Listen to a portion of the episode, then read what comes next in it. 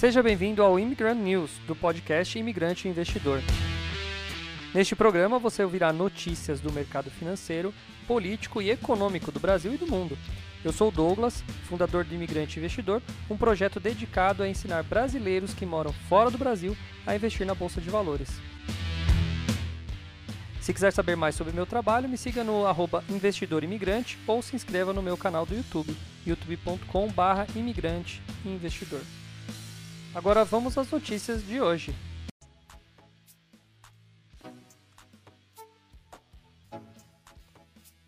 E fala imigrante, bom dia para você que está aí do outro lado, boa tarde na verdade.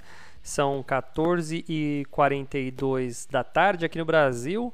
São 5, não, são 6h42, é isso? Lá no, no, na Europa, 6 ou 7h42. Ô louco, tá tarde já lá, hein? Então sejam muito bem-vindos. A galera dos Estados Unidos agora é 1h30, então o pessoal tá ainda no meio do dia. Uh, quero primeiramente pedir desculpa por vocês, para vocês aí que hoje de manhã não pude comparecer à live. Infelizmente uma, uma infelicidade na minha, na minha família. É, perdi uma sobrinha que estava para nascer e ela não resistiu.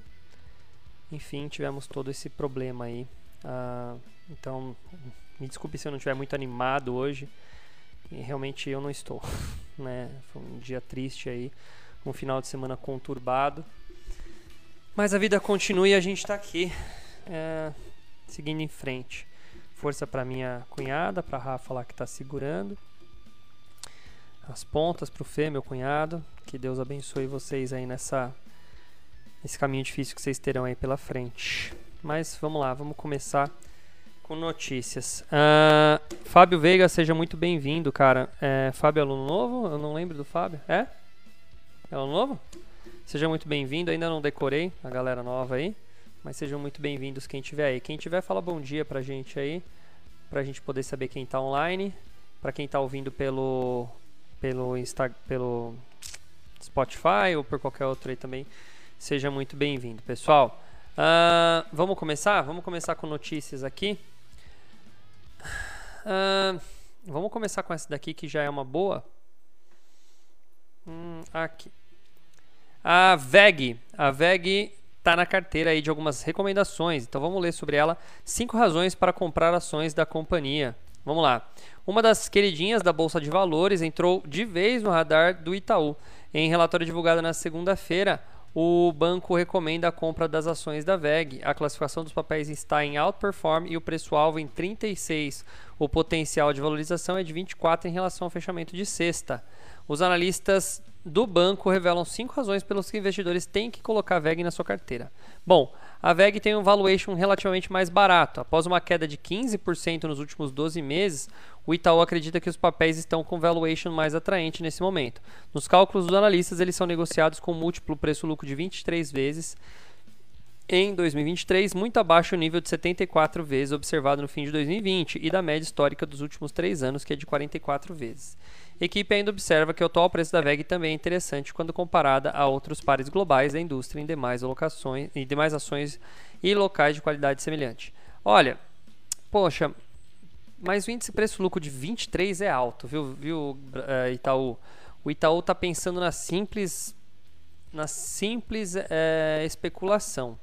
Porque, cara, você não compra nenhuma empresa com, com um índice preço-lucro 23. Se olhar só para esse índice, cara, ela não tá barata. Não é porque ela custou 74 em algum momento que ela. A gente lembra que o, o preço, ele, o preço na, na, às vezes de um ativo, considerando bolsa de valores, isso aqui está escrito não sou eu só que estou falando, está escrito aqui, ó, por exemplo, nesse livro aqui, ó, que é a lógica do mercado é a lógica às vezes não tem lógica. Então, assim, eu não compraria uma empresa que estava pagando 74 vezes o preço-lucro. Mas tem muita gente que não olha esse indicador. E aí o cara acha, vê a empresa bombando em tudo que é propaganda e o cara compra. Então, assim, tá, vamos para as próximas. Mas esse motivo não é o motivo que me atrai para a VEG, não. Na avaliação do Itaú, os papéis também têm poucas chances de queda nos próximos meses, diante das projeções feitas para os balanços que ainda estão por vir. Para os analistas, o consenso do mercado ainda é bastante conservador para a VEG, principalmente em relação ao lucro líquido e ao faturamento em 2023. Além disso, vemos os ganhos da VEG como mais resilientes do que a maioria dos nomes locais, dada a sua exposição a tendências estruturais globais e de longo prazo, por exemplo, eletrificação e energia renovável, diz o relatório. Tá, falou, falou, mas hum, é, não fala que o balanço está por vir ainda, é o que eles esperam. Bah, vamos lá para a próxima. Ah, o Itaú observa que a VEG historicamente superou os ganhos do Ibovespa em períodos desafiadores para o mercado de ações. Isso aconteceu graças ao sólido histórico operacional da companhia. O documento destaca a capacidade da empresa de oferecer diversificação, uma vez que ela atua em diversas frentes com produtos variados em 135 países. Diversificação. Oh, louco, hoje eu estou difícil. E, é, diversificação é bom ou é ruim? Depende. Diversificação ela vai te trazer menos risco e, obviamente, menos resultado. Né? Então, se ela, por exemplo, se diversifica para um mercado e esse mercado começa a ter uh, os seus produtos A, B e C, que é comum, tá? Quando a gente, o que, que é a linha A, B e C, né? o curva ABC? Curva ABC diz que 80% do seu faturamento vai estar nos 20% do, da curva A, Tá? Mais ou menos, né? não é esses números, mas mais ou menos. Então a curva ABC, é uma empresa que vende muito produtos, ela tem sua curva ABC. Você já tinha ouvido falar de curva ABC? Não. E aí você tem uh, os principais produtos ali na, na, na primeira curva. Então, os outros, se ela vende uma pancada de produto, 80% do faturamento dela muito provavelmente está nos 20% mais vendidos ali, que é a curva A. Então, ela se defende de uma de um problema, mas ela também tem que trabalhar com uma infinidade de coisas. Isso não é nem ponto positivo nem negativo, são características. É outro ponto que vou divergir um pouco aqui. Execução estratégica de alta qualidade. Outro ponto citado pelos analistas é que os dados históricos dos papéis da VEG revelam que a empresa supera consistentemente as estimativas feitas pelo mercado a respeito dos seus resultados financeiros. Isso causou também revisões para os lucros da empresa nos últimos anos. Hum, tá. O Itaú BBA avalia que isso acontece graças às margens sólidas, posição de liderança em vários mercados, receita líquida estável e uma gestão experiente. Ótimo. Isso não há como negar. VEG tem uma gestão maravilhosa. Maravilhosa a gestão da VEG. Você vê os números, você vê os múltiplos, são muito bons. Último, por fim, a VEG é apontada como uma das melhores, um dos melhores nomes do Brasil para quem busca investir em companhias que sigam o princípio ESG ou ESG, Sabe o que é um princípio ESG, Jonas? Don't have any fucking idea. I, no clue, man. No clue, man. Tá. ESG ou ESG significa Environment. O que, que é Environment? E o cara faz. O cara, o cara estuda na minha escola, me faz passar vergonha. Environment. Social Governance. É, governança social. o cara, o cara é aluno da minha escola, tá fazendo curso de inglês lá e me faz passar essa vergonha. Eu sei o conceito, mas não sei a palavra. Jonas, pelo amor de Deus. Tipo, né? Eu caí na minha própria armadilha. Fui fazer, falava, não, vou mostrar que o Jonas aqui sabe a palavra. Environment é meio ambiente.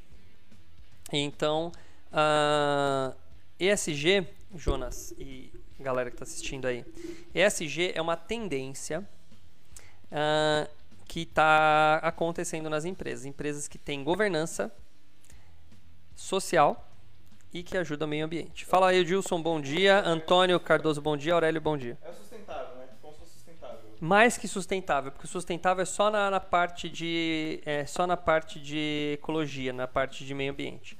O S ali é a diferença, tá? Então é uma empresa que, que se preocupa com o social. Vou falar o que eu acho, tá? Eu acho que isso aqui é uma sigla bonita para inglês ver. E no final das contas, entendeu? Os caras, é, o cara, o cara quer dinheiro. Eu acho que eu acho que a pior coisa que uma empresa tem é hipocrisia. Apesar de achar possível aplicar ESG numa empresa, mas o que que é o ESG?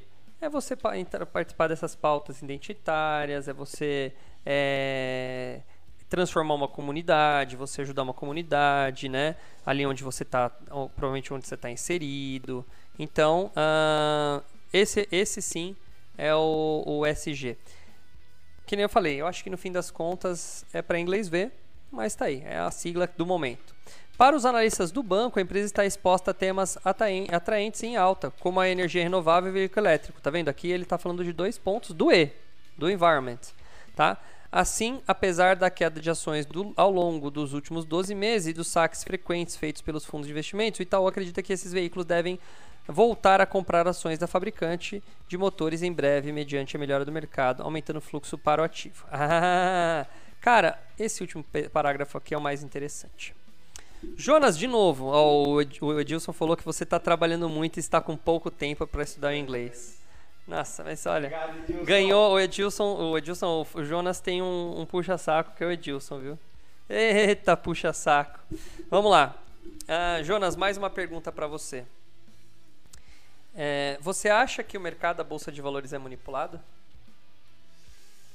Se eu falar que não, eu vou estar mentindo. Em algum nível, pelo menos. em algum grau. Totalmente? Não. Um pouco? Com certeza. Como você explica uma empresa chegar a 74 vezes o seu valor de preço-lucro e hoje está custando 23? Você sabe o que é o índice preço-lucro? Você lembra? O índice preço-lucro é o seguinte. Esse é um índice que eu não gosto, eu prefiro olhar o EBIT, o é, EV sobre EBIT, que é parecido. Eu acho que ele é um pouquinho melhor para ser utilizado, mas o preço-lucro é o mais famoso aí do, do mercado. O índice preço-lucro é o seguinte, é, se eu for comprar uma casa, quanto que eu vou receber de aluguel dessa casa? Isso é o dividend yield é a mesma coisa. Só que o dividend yield é feito em porcentagem. Então, por exemplo, se eu ganho 1% de retorno, 1% de retorno numa casa que eu comprar, comprei uma casa por 1 milhão. Vamos lá. Comprei uma casa de 1 milhão. Certo? E aí, esse 1 milhão da minha casa, minha casa dá 1% de rentabilidade. Beleza, 10 mil. Quanto tempo vai demorar é, 10 mil, se eu pegar 10 mil e dividir por 1 milhão, eu vou ter 0,01, ou seja, 1%. Se eu fizer o, o, a conta ao contrário, que é a, a, pegar o preço da casa e dividir pelo valor do aluguel, vai me dar quanto tempo demora para eu receber esse dinheiro. No caso, 100, é, 1 milhão dividido por 10 mil vai dar 100. Certo? Então, isso seria o tempo que demoraria para eu pegar meu dinheiro de volta. Ou seja, isso é chamado de payback para alguns. Então, o payback da minha operação é o tempo que eu demoraria para receber o dinheiro de volta. Então, vamos supor uh, que eu venda uma casa para você e o aluguel, o aluguel é de algo perto de 8%, ou seja, em um ano você teria seu dinheiro de volta, concorda? Algo perto de 8% vezes 12, né? Eu estou dando uma arredondada vai dar algo perto de um ano você receber seu dinheiro de volta. Certo? Então, meu payback seria de, de 12 meses ou de um ano. Ou seja, o lucro que eu vou obter com o aluguel, né? Me paga, me volta do, do que eu investi, demora um ano. Então, com o lucro, eu juntando tudo, demoraria um ano para pegar todo o meu dinheiro de volta. Ou seja, eu pago tanto e recebo tanto. Esse é o índice preço-lucro. É o preço da ação hoje e considerando o lucro que a empresa tem, quanto tempo demoraria para eu tê-la tê de volta? Isso, cara, é uma das é um dos principais hum, uma das principais referências para você ver se uma empresa está barata ou está cara. Quando você tem um índice preço-lucro de 23, o que, que você entende agora com isso que eu te expliquei? São 23 meses ou 23, 23 anos? anos. Ai, nossa, bastante. Então, o cara que está comprando VEG hoje, e olha só, Cara, eu queria poder desenhar aqui. Vou até, dá para desenhar, né? Vamos abrir um pente. Vamos lá, aulinha hoje. Aulinha para vocês. A aula grátis que está dentro do curso Fundamentos, né? Que é o DNA das ações. Vou deixar aqui a página só para vocês saberem. Mas tem o curso douglascarvalho.online barra DNA. Isso está explicando lá. Tá? Tá muito explicadinho, mas vou dar de presente essa explicação para vocês hoje. Já carregando aí, daqui a pouco eu mostro. Mas é o seguinte. Esse daqui é o preço da empresa. Olha, Juninhas, esse é o preço da empresa, certo? E cada fatia aqui é o, tem, é o que ela me paga de lucro. Então, se eu fizer várias fatias, eu tenho o preço da empresa de volta. Só o que acontece? Existe, além do lucro, tá? além do lucro que a empresa... Então, vamos por esse aqui é o lucro. Vamos pensar que aqui seja é, 100, não importa que seja aqui, né? 100 alguma coisa. E aqui seja 1. Vamos colocar 2 para ficar um número maior.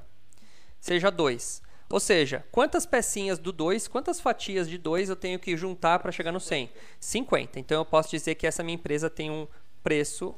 Opa, é aqui que eu quero. Aqui, beleza. Tem um preço-lucro de 2. Ou seja, de 2 não, de 50. De 50, se 2 for um ano, são 50 anos. Entenderam? Então, um, P, um PL de um índice preço-lucro, né? De 23, a gente está falando de um quarto, né? Um quarto. Então depois, né, você tem um quarto de século, Sim. né? Um quarto de século para você ter de volta. Hã? Eu não tenho 23 né? Nem o Jonas tem 23 anos. Então, quer dizer, a pessoa que comprou VEG, teoricamente comprasse VEG, hoje teria que esperar mais do que a idade do Jonas para pegar o dinheiro de volta. Isso em teoria. É, porque daí tem mais um cara chamado payout. E o payout, ele diz o seguinte, payout, desculpa. Ele diz o seguinte, é a porcentagem do lucro que vai para o bolso do acionista. Ou seja, se uma empresa tem um payout de 50%, um payout de 50%, ah, qual, o, qual o teórico PL que ela vai ter? 100, é. 25. Não, 25 não, 100. Isso mesmo, 100. Porque é metade vai subir. Então, o PL verdadeiro, teoricamente, vai para 100. Ou seja, demora mais ainda. Porque todo lucro que a empresa pega, ela vai distribuir só 50%. É claro que tem a valorização da ação e tudo mais. Mas isso é uma referência. Então, assim, você compraria uma empresa que demora 23 anos para você pegar o dinheiro de volta? Não. E uma de 74? Muito menos. Mas se ela chegou a 74, é que o preço dela subiu muito a ponto das pessoas elas nem olharem mais o que estão fazendo. Lembra da bolha das tulipas? Então, esse índice é um índice muito interessante para você levar em consideração. Aqui, ó, aqui está a página. Para quem quiser saber e aprender o que eu estou falando mais a fundo, é só vir aqui na minha página douglascarvalho.online barra DNA e aí ele já vem para essa pagininha bonitinha aqui e tudo mais, ok? Tudo automático. Uh, mas vocês entenderam? Então, assim, VEG, cara, é uma puta de uma empresa, indiscutível. Ela pode crescer? Pode crescer. Pode crescer muito mais. Ela está crescendo. Ela é uma empresa grande e está crescendo. Uma empresa velha. Eu, eu vejo esse símbolo da VEG há anos, né? No, no, no ó, o símbolo aqui para vocês. Eu vejo há anos aí nas, nos motores elétricos. Ela é, na parte de motor, ela é bem forte. Boa tarde, Luísa. Tudo bem? Mas isso me incomoda muito. Tá? Ah, mas ela pode subir. Pode, lógico que pode. Não estou falando que ela vai subir. Mas quando você trabalha com uma, simplesmente com a visão estatística, cara, ela ainda está cara. O Jonas vai colocar o link, está colocando o link nos comentários. Tá? Valeu, o Antônio. Então, isso é uma relação interessante da gente pôr na cabeça. Qual é o índice preço-lucro? Eu prefiro EV sobre EBIT. Por que, que eu prefiro EV sobre EBIT? Porque antes o lucro, ali, é, quando eu faço o PL, é preço-lucro líquido. E às vezes você vê uma empresa muito cara, e pode ser o caso, tá? Eu esqueci de comentar isso, pode ser o caso da VEG, tá? Vamos ver quanto está o EV sobre BIT, vai, para não falar besteira. Esqueci desse detalhe. Falei no começo que eu preferi usar o EV sobre BIT, mas não... Vamos colocar a VEG aqui, vamos ver quanto está o EV sobre BIT dela.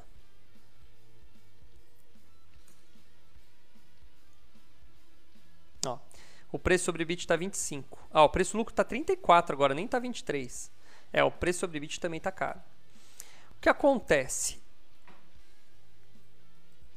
A empresa, ela tem três etapas que eu chamo de escadinha das margens aqui, ó. Primeiro ela compra, ela vende seus produtos e ela paga o custo daquele produto. Ou seja, toda vez que eu vender uh, uma, uma garrafa uma garrafa. Uma, vou pegar um exemplo de uma bebida com garrafa. Eu vendo a garrafa e vendo a, o líquido dentro e a tampinha, né? Eu tenho que pagar o cara que, que eu comprei a garrafa, que é meu fornecedor de garrafa, e fornecedor de tampinha. Então, quando eu pago isso, sobra uma grana. Certo? Então, isso é a margem bruta.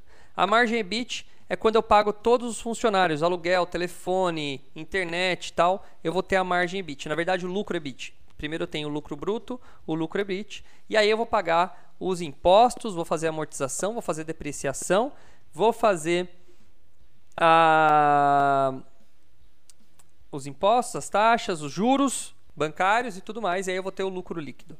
O preço, o índice preço-lucro é o lucro líquido e o EBIT é o operacional. Então ele traz um resultado mais real da operação da empresa. Tá? Então o preço que, tá, que as pessoas estão pagando sobre o lucro operacional da empresa é de 25, ou seja, demora 25 anos para você recuperar se a empresa não tivesse nenhuma dívida, nenhum nada. Como ela tem dívidas, como ela tem um dinheiro que ela tem que pagar, imposto e tudo mais, isso aumenta para 34. É mais ou menos isso a diferença do, do, do preço sobre para o preço sobre lucro.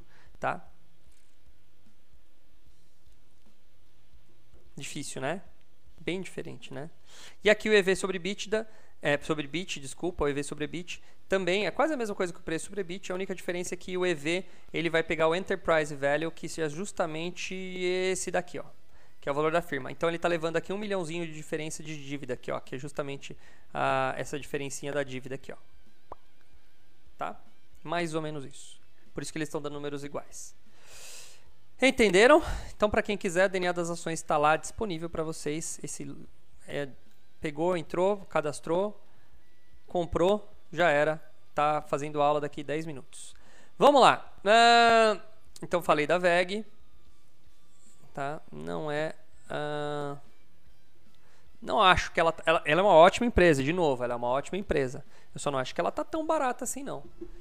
Talvez ela tenha encontrado o fundo do poço aí, mas eu não sei se ela vai voltar a 74. É muito. Eu acho que tem uma parte aí da, da onda da, da onda de euforia, uma parte emocional aí que ficou para trás.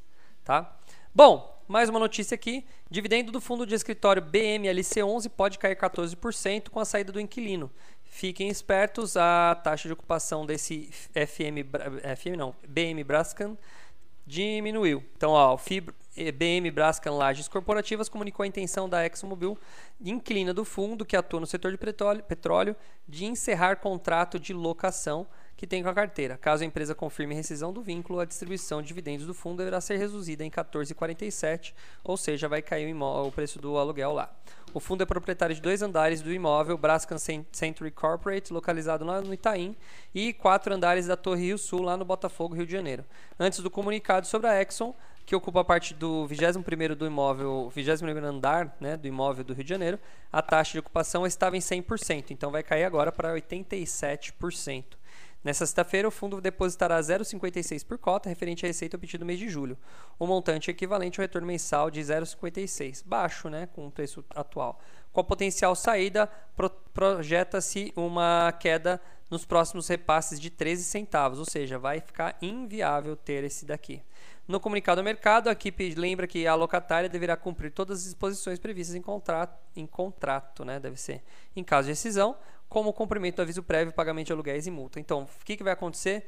Vai ter uma rentabilidade positiva aí em breve, mas antes disso, é, logo depois disso vai cair.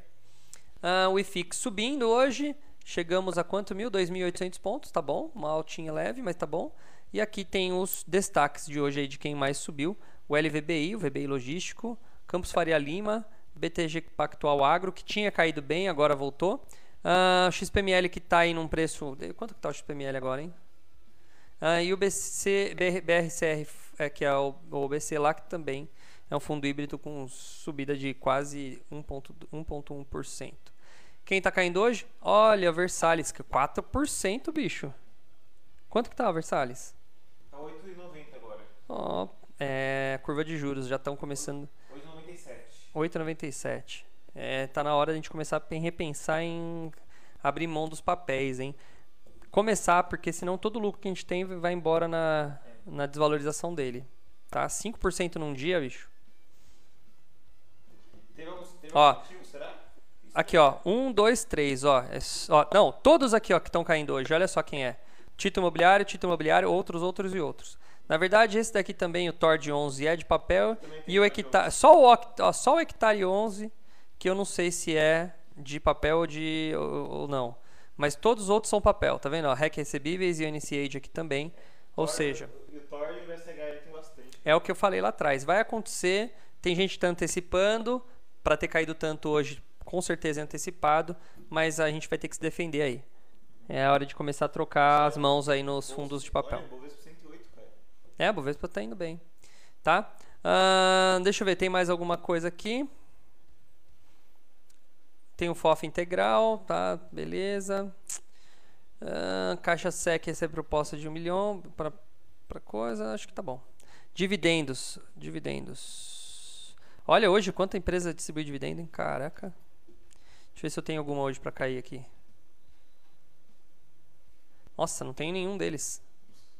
Mas também não lembro de ter recebido no dia 10, dia 8, dia 7. Tudo que eu recebo é no dia 14, mais É, ou eu menos. recebo dia 14 e às vezes dia 20 também. É 14 e 20 que eu recebo. É, não tem nenhum deles, eu acho.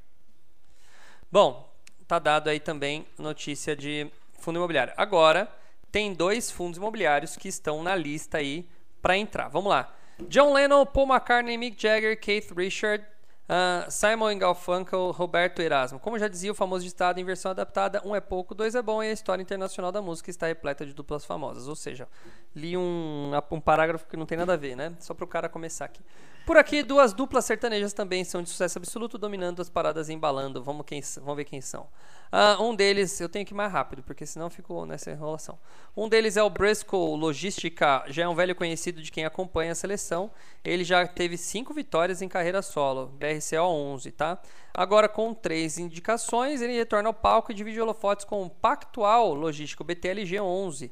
O estreante também ficou entre os favoritos ah, entre os nossos juízes e chegou ao estrelato. Além do duo, quatro ah, ativos também receberam duas indicações e completam a banda aí. CSHG Renda Urbana, o famoso HGRU 11, tenho e é muito bom, estava num preço muito bom há pouco tempo atrás, não sei se já subiu. O TRXF11 também, pô, gosto desse fundo aqui.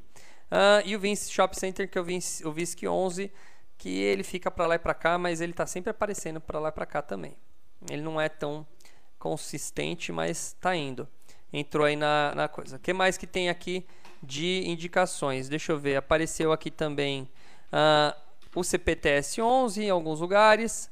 Apareceu o KNP 11 que também que é o Kinea que está ficando, tá aí, né, participando sempre. O que mais um aqui que está chamando atenção? Deixa eu ver. O RBRF, que é um Alpha Multistratégia, também está aparecendo sempre que eu vejo ele por aí. Agora, eu nunca tinha visto esse VGIR 11, Valora Real Estate 3, não conheço. Primeira vez que eu estou vendo. Ah, o Deva 11 também, tá, né, sempre aparece aí. Deva 11. É. São as listas aí de empresas que estão ah, validadas aí. Que mais? Tá bom? Tem mais? Tem mais? Hoje tem, tá fraco de notícia e hoje, sinceramente, gente, eu não estou muito afim. Ai, tá difícil sentar aqui, mas tá bom. Vamos seguir a vida, né? Ah, falando, eu li aqui bolsa e lembrei de Bolsonaro. Para quem quiser hoje, parece que hoje teremos entrevista do Bolsonaro no Flow. Eu ainda tô duvidando que isso vai acontecer. Eu ainda tô duvidando, mas hoje às 8 da noite do Brasil, né, Jonas? De acordo com você, né? 7 da noite do Brasil. 7 da noite do Brasil? Uhum. Parece que eu vi 8. Não, 19. Bom, 19, tá aqui, 19. tem certeza? Absoluto, acabei de ver. Bom. 19. Hoje tem entrevista, eu acho muito difícil ele participar, mas o Flow tá falando que ele vai participar. Ahn, então a gente vai ficar de olho porque ele, ele não, tá, não, não tá aparecendo muito, né? Então acho que é bom a gente ficar de olho para ver o que ele fala. Que mais? que mais? Ahn, acho que tá bom. Aí, ó, SG de novo. Ahn, Ó, vai entrar. o Ah, deixa eu ler isso aqui. Esse aqui é importante para os meus alunos de cripto, hein? Ó quem tá chegando aqui, Joninhas. O Ethereum 2.0. Vamos ouvir esse daqui. Ah, o Ethereum 2.0 se aproxima. O que esperar da atualização da rede? Há anos se fala sobre o upgrade da rede Ethereum para o Ethereum 2.0. Muitos atrasos depois, há boas razões para se acreditar que isso ocorra ainda este ano. As últimas previsões apontam para setembro. Mas o que realmente vai ter nessa mudança? Será que ela é importante? Antes de tudo, vale colocar que hoje a rede Ethereum é a principal rede blockchain pública do mundo, tendo mais de 11 mil tokens, startups, provas de conceito, como gosto, como gosto de ver, atreladas à sua rede. Uma imensidão de iniciativas que vão de DeFi a games, passando dos NFTs que movimentam mais de 100 bilhões. Caramba, os NFTs 100 bilhões por dia já, velho. Caraca, meu. A mudança da rede Ethereum passou para dividir duas funcionalidades da rede de maneira a minimizar os impactos da mudança e abrir espaço para facilitar o desenvolvimento da frente. Isso está sendo feito via separação da parte relativa à execução de operações da parte relativa ao consenso. Ah, que legal, eles vão fazer um fork ali. Se a primeira aí é responsável pela junção e execução das transações que entrarão no bloco, a segunda é responsável pelo carimbo de validação e por consequência das transações. Essa mudança é de uma complexidade imensa, se não pela mudança em si, pelo fato de fazer em um ambiente que negocia bilhões de dólares por dia que não pode parar. Ilustrativamente falando, é como trocar um motor a combustão para elétrico em um carro em movimento. É, bem isso mesmo. Eu ia falar para trocar o pneu, mas os caras deram um exemplo até melhor. Após sua implementação, teremos uma rede Ethereum mais ESG, mais rápida e mais segura. Olha o ESG aparecendo de novo aqui, ó. Você que nunca tinha ouvido falar, aí, ó. Uh, a questão de ter uma rede mais ESG vem por conta da mudança do mecanismo de consenso, do POW, que é o Proof of Work, que vai para Proof of Stake. Enquanto o primeiro se baseia em uma competição e requer muita energia para quem vai registrar o bloco, uh, o segundo requer somente a prova de que você é um validador para fazê-lo. Ou seja, o Proof of Stake você só precisa estar tá lá. Só precisa ter uns tokenzinhos lá e já era. Com isso, o consumo de energia de mineração deve cair mais de 99% dos níveis atuais, tirando Ethereum do foco de quem rotula como uma rede que faz mal ao ambiente. Nossa, gente, como vocês são, são assim, né? Um outro aspecto dessa mudança é a queda de preço que devem ter as placas de vídeo, que hoje são amplamente utilizadas para a mineração do Ethereum e que não serão mais necessárias. Um bom side effect para o gamer de plantão. Ou seja, aquela galera, por isso que aquele cara está querendo vender aquela mineradora lá dele. Olha só, vai cair o preço, porque não vai precisar mais de tanto poder de computacional. Só se o cara começar a ir pro, pro Bitcoin de novo. A questão de segurança está atrelada ao número de clientes para o consenso e sua distribuição, o que, é, que leva a crer que teremos uma boa distribuição entre eles. Esse é um dos objetivos e uma das razões pela quais tivemos algumas postergações à implementação. Um dos axiomas de tecnologia é que não conseguimos maximizar velocidade, segurança e distribuição ao mesmo tempo. Sempre temos que desistir de maximizar um em detrimento de maximizar os dois. É o trilema da criptomoeda, tá? Ah, do blockchain, na verdade. O importante é saber dosar o que poderemos abrir mão para segurar os dois outros. Isso cada vez se mostra mais importante, principalmente após uh, o caso do hack da Solana, que teve nessa semana, rede que todos sabem que pesou muito a mão em ter uma velocidade enorme. Ou seja, ela optou muito pela velocidade e deixou, uh, deixou aberta a parte de segurança. XRP também é uma outra que corre esse risco. Uma das discussões que eu ainda não consegui formar consenso é o efeito dessa mudança sobre a capacidade da rede de realizar mais transações por segundo. O Vitalik Buterin, que é o cara lá, né, que inventou essa parada toda, comenta que a rede passará a comportar na casa de milhares de transações por segundo, mas ao mesmo tempo o tamanho do bloco não se altera e devemos continuar a ter um bloco a cada aproximadamente 13 segundos. Falando com Jeff Prestes, que entende muito da rede Ethereum, sobre isso entendi que os desenvolvedores acabaram tomando um caminho mais seguro e que fará com que nesse momento a velocidade não se altera, altere, podendo sim ser implementadas mudanças para frente que resultarão em aumento das transações por segundo. Independentemente disso, está claro que é, não é objetivo ter Ethereum como uma rede que comportará micropagamentos ou pagamentos em larga escala, que isso deve ficar com os Layers 2. Para quem não sabe, Layer 2 são, os, as, as, são as cripto que trabalham na segunda camada da, da Ethereum. Tá? Uh, afora toda. Não é o caso da XRP, mas tudo bem. Afora toda essa tecnicidade uh, e forma de fazer essa mudança, o que cada vez mais vejo é que a rede Ethereum vem se tornando uma infraestrutura de mercado para várias soluções, com a quantidade cada vez maior de soluções utilizando sua rede e seu papel cada vez se tornar mais essencial. Se o Bitcoin veio para mostrar que conseguimos transferir dinheiro sem necessidade de intermediário, o Ethereum veio para mostrar que é possível colocar um condicionante nessa transferência, abrindo caminho para novos modelos de negócio, que é o caso do Smart Contract, é a evolução do Bitcoin e Ethereum. Né?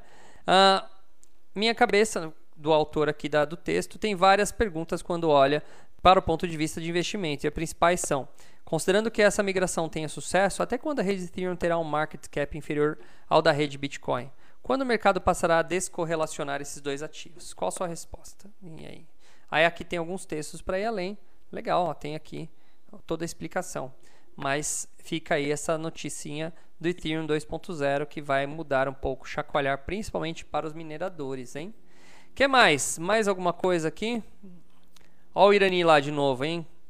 É, eu falei dele essa semana, hein? Esse cara aqui. Ah, e eu vi uma notícia, Joninhas. Olha que louco. Que pela primeira vez na história pessoal do Paraguai tá atravessando no Brasil, tá vindo pro Brasil para comprar gasolina, café, açúcar e um monte de outras coisas, porque tá mais barato comprar no Brasil do que no Paraguai. Veja que nível chegamos. Estamos mais barato que o Paraguai e o povo tá reclamando. É, a gasolina baixou pra caramba. Não é só gasolina, café, açúcar, um monte de outros produtos, cara. Tá mais barato do que o Paraguai. Gente, eu lembro de ir no Paraguai, os produtos eram tão baratos, tão baratos. E agora você tem o Brasil mais barato. Ou seja, a gente está mais barato que o Paraguai. Que louco, né? Que louco isso aqui. O mundo, o mundo gira mesmo, né? Bom, mais alguma coisa, Joninhas, por hoje? Até que eu consegui perdurar bem, 41 minutos hoje de live. Mas eu peço desculpa, pessoal, pela minha falta de animação hoje. Mas, infelizmente, né? Não é todo dia que a gente tem motivos para sorrir. Gente, muito obrigado pela participação de vocês. A gente se vê amanhã nesse canal. Se Deus quiser, amanhã eu estarei um pouquinho mais tranquilo, mais alegre. E aí a gente continua a nossa vidinha aqui do jeito que tá bom, né? Beleza, gente. Um abraço, um abraço para todo mundo aí, Edilson, Antônio, Aurélio, Fábio, seja muito bem-vindo à nossa família aí.